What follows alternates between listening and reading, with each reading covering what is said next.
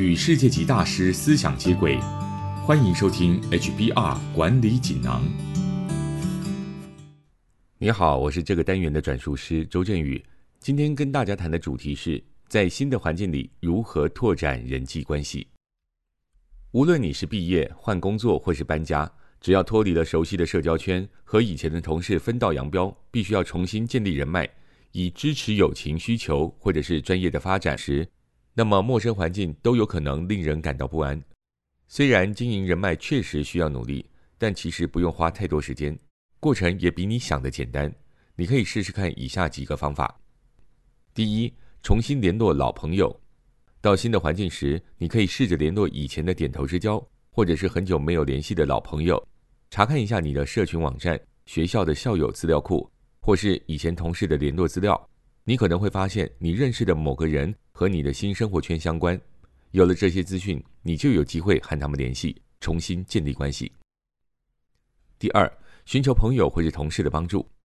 如果想要充分利用目前的人脉，你必须尽可能的和所有朋友联络，而不是只联络最亲近的那几个朋友。最有效的做法就是问朋友：“诶，在某个公司或是某个专业领域里，有你认识的人吗？”即使每个朋友都只能想到一个人。你仍然可以得到一份可观的潜在联络人名单。第三，参与共同活动。到了一个新的环境，你可能会希望透过参加各式的聚会，尽快建立人脉。但研究显示，与其参与以交友为目的的活动，还不如参加有共同兴趣的活动。参加这种活动的人通常会有共同的目标，为了实现这个目标，需要大家彼此合作，或是彼此有相同的嗜好。成员们就会比较有兴趣相约聚会。那么，该如何参加共同的活动呢？这些活动有各种不同的形态和规模，从社区服务到休闲娱乐，从体育活动到专业的进修课程等，不一而足。你可以依照自己的兴趣来选择。第四，尽量拓展关系。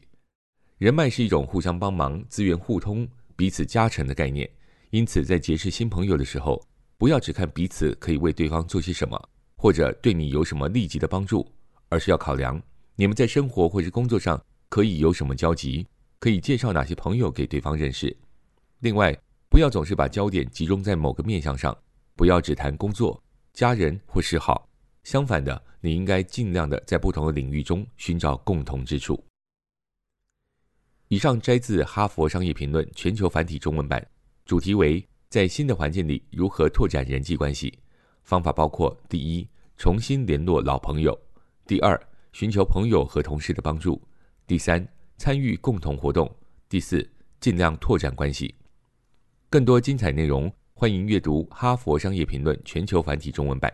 谢谢你的收听，我们下周见。